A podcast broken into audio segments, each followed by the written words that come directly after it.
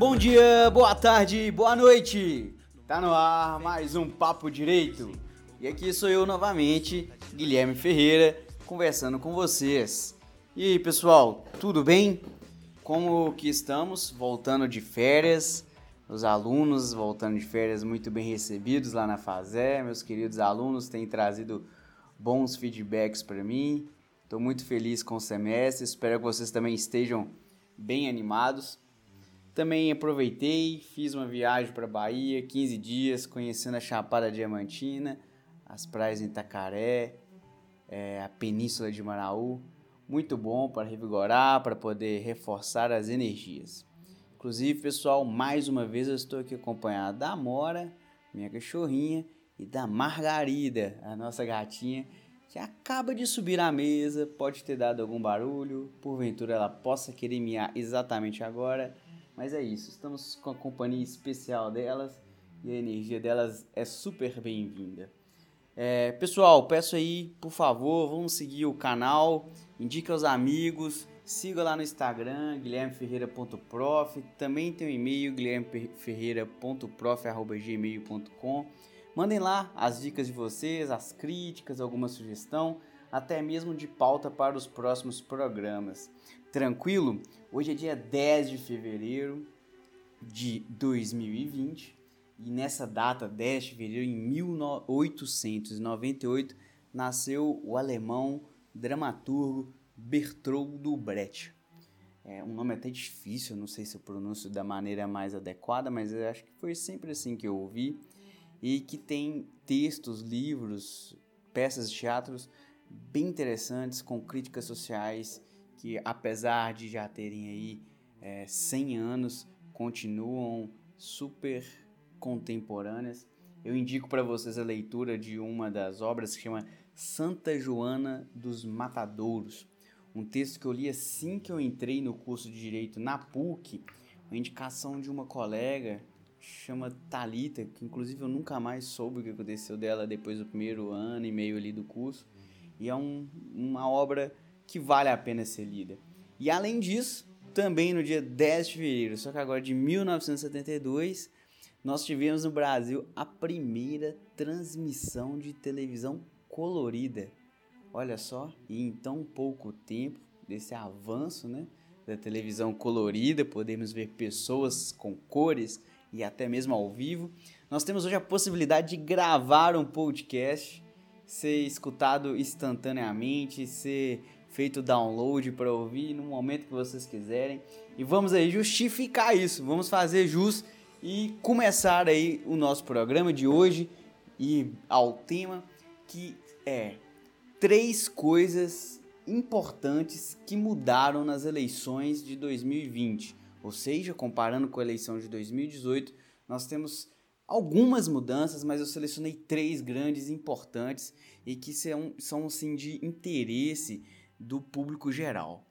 É, na descrição do programa eu vou colocar uma reportagem, a matéria do TSE, que tem outras mudanças. Se você gostou, tiver curiosidade, é só clicar e, e ler e acompanhar também. E aí, o que, que é isso, pessoal? As eleições, todo mundo que está escutando isso deve saber que são, que é o momento de escolhermos os representantes populares. É, nas próximas eleições, segundo o TSE, cerca de 147 milhões de pessoas votarão, ou seja, temos aí mais de 147 milhões de eleitores que são obrigados, pelo menos em tese, a votar, conforme diz a nossa Constituição. São 5.570 municípios que terão a oportunidade de trocar os seus representantes e que terá para possibilidade de gasto com campanha eleitoral 2 bilhões de reais, que são gastos públicos. Isso sem falar os gastos que advêm de recursos privados. É, os prefeitos e vereadores serão eleitos, né? É, com diversas regras que a, as eleições têm. Ela tem um código específico e dentro desse código ele teve algumas alterações, principalmente com a Lei 13.878, 13.877 do ano passado, além da emenda à Constituição número 97 de 2017. E aí, aquele que é mais atento pode me perguntar agora aí, ó. Uai, Guilherme, é, 2017, a emenda à Constituição, mas somente alterará a eleição agora, em 2020, não alterou a eleição de 2018, que nós escolhemos, inclusive, o nosso presidente? Pois é, a emenda à Constituição ela trouxe uma regra de transição. Na verdade, algumas regras. E dentre elas, uma das regras, ela colocou que só seria válida a partir de 2020.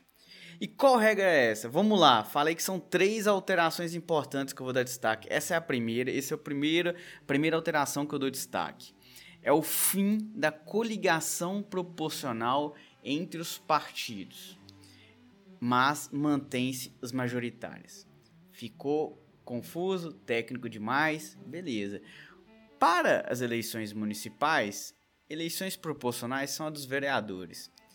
Para o daqui dois anos, em 2022, nós temos ainda como eleições proporcionais os deputados estaduais e os deputados federais.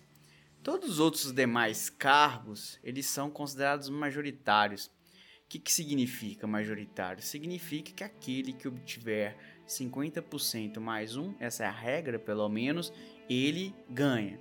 Os proporcionais não, existe um, um, cálculo, eu posso até tirar um outro episódio para explicar como que faz esse cálculo, que se chega a uma proporção de representatividades. Então, quando você vota, você não vota diretamente no candidato, pelo menos não para a matemática do voto. Você vota no candidato e no partido de tal forma que aquele voto do candidato vai ser computado para todo o partido. E aí, soma-se aquele valor do partido, pega uma proporção em, em, relação ao número de cadeiras, né, ao número de cargos disponíveis para vereadores, que, que é essa modalidade proporcional, e aí a gente chega a um número de vereadores, cada partido vai ter oportunidade ali de colocar, e dentro do partido, os mais votados serão aqueles que ocuparão as cadeiras. Antes dessa emenda constitucional número 97, essa alteração da Constituição, os partidos poderiam coligar com outros partidos e, além de somar tempo na televisão e rádio, é, isso possibilitava que o voto fosse computado não para o partido, mas para aquela legenda. E assim, alguns partidos menores tinham mais possibilidades de elegerem um ou outro candidato dentro dessa coligação. Repare então que essa medida ela tende, e isso a maioria dos, dos especialistas em, em ciências políticas tem dito, tendem a fortalecer os grandes partidos e retirar as forças dos pequenos partidos. E como os pequenos partidos, se eles não forem elegendo no decorrer do tempo é, aos cargos, principalmente de deputado federal e senador, não forem elegendo pessoas para representá-los, eles vão perdendo dinheiro, eles vão perdendo representatividade dentro do sistema político eleitoral, que tem toda uma, uma, uma logística né, normativa, chamada até das cláusulas de barreira, que servem exatamente para isso. E são alterações relativamente recentes e que têm surtido efeito. Então a tendência é que os partidos pequenos eles sejam minados. Até o mês de dezembro, eu lembro que eram 35 partidos em nosso país e que realmente isso traz algum prejuízo político eleitoral. Então, o fim da coligação proporcional é uma dessas alterações. Tranquilo? E agora cada partido poderá candidatar 150% da, do número de cadeiras de vereadores, será o número de candidatos. Então, se você tem aí na sua cidade ah, 10 vereadores, cada partido pode colocar 15 candidatos. Eu acho que isso é tudo. A gente poderia falar mais, mas na perspectiva aqui do prazo, acho que isso é muito já satisfatório para a gente entender sobre o fim das coligações proporcionais. A segunda alteração, ela refere-se à possibilidade de doação para a própria campanha. Os candidatos, eles podem pegar do seu dinheiro e colocar na própria campanha, correto? Contudo, agora há um limite. O candidato, então esses candidatos milionários, arquimilionários aí, com muita grana, eles têm um limite. E o limite do dinheiro que eles poderão colocar na sua campanha é 10% do limite que o TSE coloca para cada cargo. Opa, como assim? Tem limite para cada cargo em relativo valor? Tem. Desde a eleição de 2016, o Tribunal Superior Eleitoral ele colocou um limite e, e esse limite ele tem uma re relação com o número de eleitores nos municípios. Então, praticamente, para simplificar, é o seguinte: um município com pouco eleitor tem um limite menor de gasto. Então, o prefeito e o vereador vão gastar menos dinheiro, eles não podem gastar, estão barrados ali no limite, do que alguém que está candidatando em uma grande cidade com muitos eleitores. E esse critério é o de eleitores, de o que é grande, pequena, média cidade. De tal forma que, só para simplificar, em 2016, a cidade onde eu nasci, Coronel Fabriciano, que tem cerca ali de 80 mil eleitores, ela o prefeito, o candidato a prefeito ou a prefeita, poderia gastar 708 mil reais, um pouco mais que isso, enquanto os vereadores, cerca de 51 mil reais. Já em Belo Horizonte, a cidade onde eu moro, é, o, em 2016, quem que se candidatou à prefeitura poderia gastar um pouco mais de 1,9 milhões de reais, enquanto peço desculpa, cerca de 26,6 milhões de reais em uma cidade que tem um pouco mais de 1,9 milhões de eleitores. É muito dinheiro.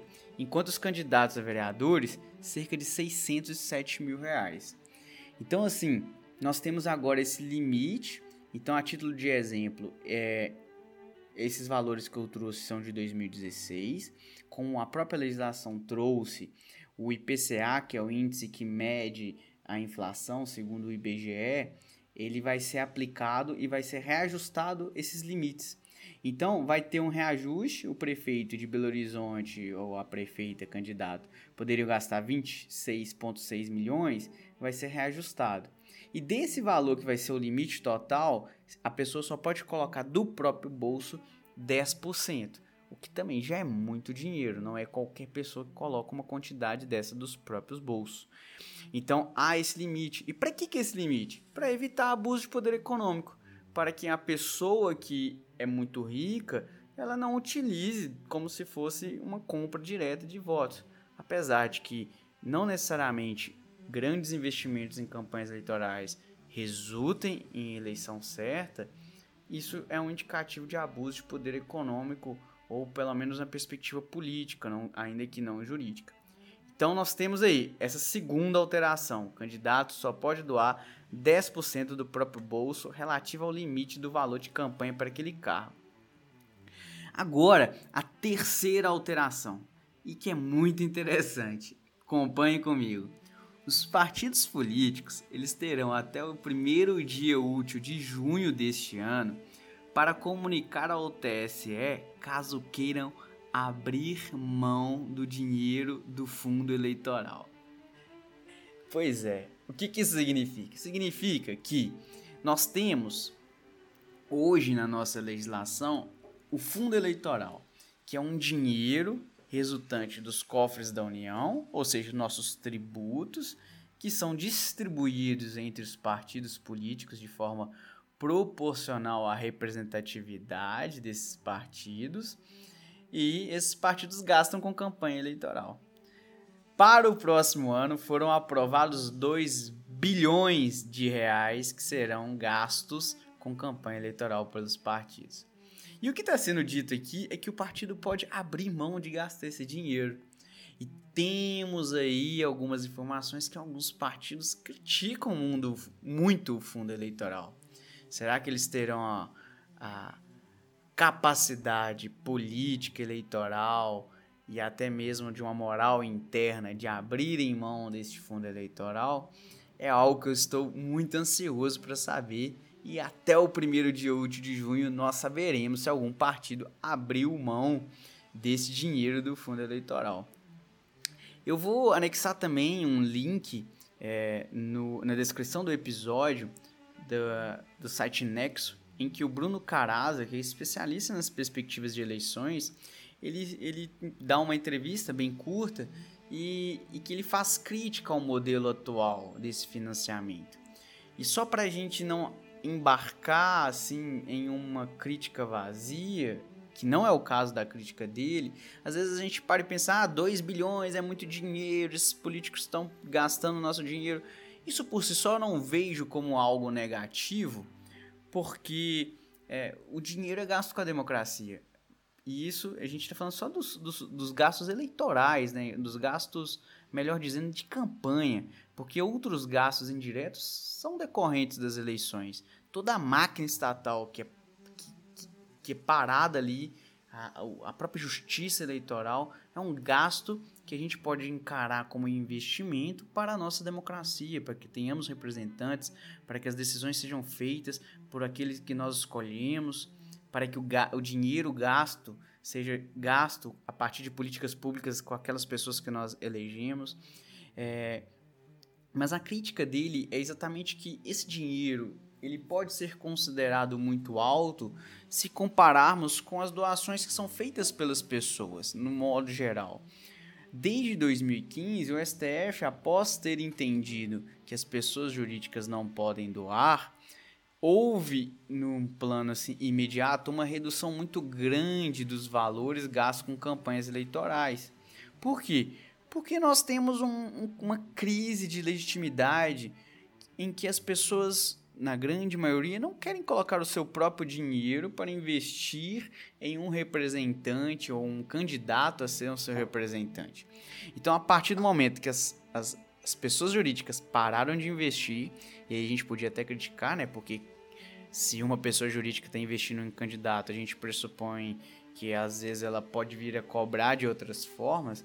Então afastou-se isso, reduziu muito o valor. E aí os políticos começaram a reclamar que não tinham dinheiro para a campanha eleitoral, criaram o fundo eleitoral. E o grande problema, segundo esse autor, é que além de distanciar muito o montante total em que é investido por pessoas, que é gasto né, por pessoas físicas, e esse montante do fundo eleitoral é muito grande, o que demonstra que esse valor deveria ser um pouco mais próximo, em que mais ou menos parte seja é, equivalente ao que é gasto do cofre público e das pessoas físicas.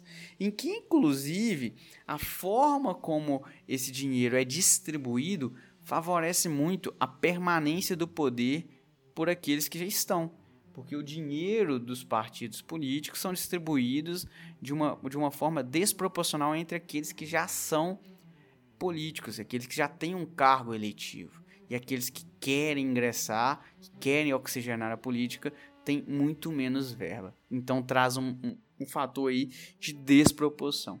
É, eu não sei se ficou claro, mas eu concordei, me fez até lembrar é, de um artigo que escrevi com alguns colegas na graduação, e inclusive um deles até hoje meu amigo, que é o Matias, e que a gente concluiu que era muito necessário que os partidos políticos tenham procedimentos realmente democráticos internamente, que inclusive atraia as pessoas para que elas participem da estrutura do partido político e escolham representantes de forma mais legítima possível. Eu acredito fortemente que nós precisamos participar da política nas suas diversas instâncias para que a gente possa fazer o melhor, para que seja cada vez mais aperfeiçoada, que a gente possa colocar um, um, lado técnico, mas também um lado político. As políticas públicas não são só números, elas têm ali é, questões relativas às decisões, à moralidade política das pessoas na sociedade. E é por isso que eu acho que nós devemos participar. E é por isso que, inclusive, é um tema que eu gosto de falar muito, que eu escolhi aqui. A democracia é super importante votar de maneira clara, consciente, é algo imprescindível, é algo que a gente não pode abrir mão. Espero muito que agora que a gente tenha conhecido esses, essas três alterações, vou até voltar aqui para a gente não esquecer quais são. O fim da coligação proporcional, não existe mais coligação proporcional entre os partidos. É, o candidato só pode doar 10% do limite, ou seja, pra, do seu próprio dinheiro para o limite da campanha do cargo dele. E ainda os partidos podem abrir mão do dinheiro do fundo eleitoral que será destinado a ele. E aí eu aproveitei e trouxe vários conceitos, várias questões e regulamentos para as eleições. Tranquilo, pessoal? Espero poder ter ajudado nessa questão, é, nesse, nesses esclarecimentos, além de podermos votar de forma cada vez mais consciente. Inclusive, peço aí, ó, vamos seguir o canal, compartilhe com os amigos para a gente poder votar esse ano sabendo das regras. Beleza, pessoal? É, um bom dia, uma boa tarde ou uma boa noite. Um beijo no coração de todos vocês e tchau, tchau. Vamos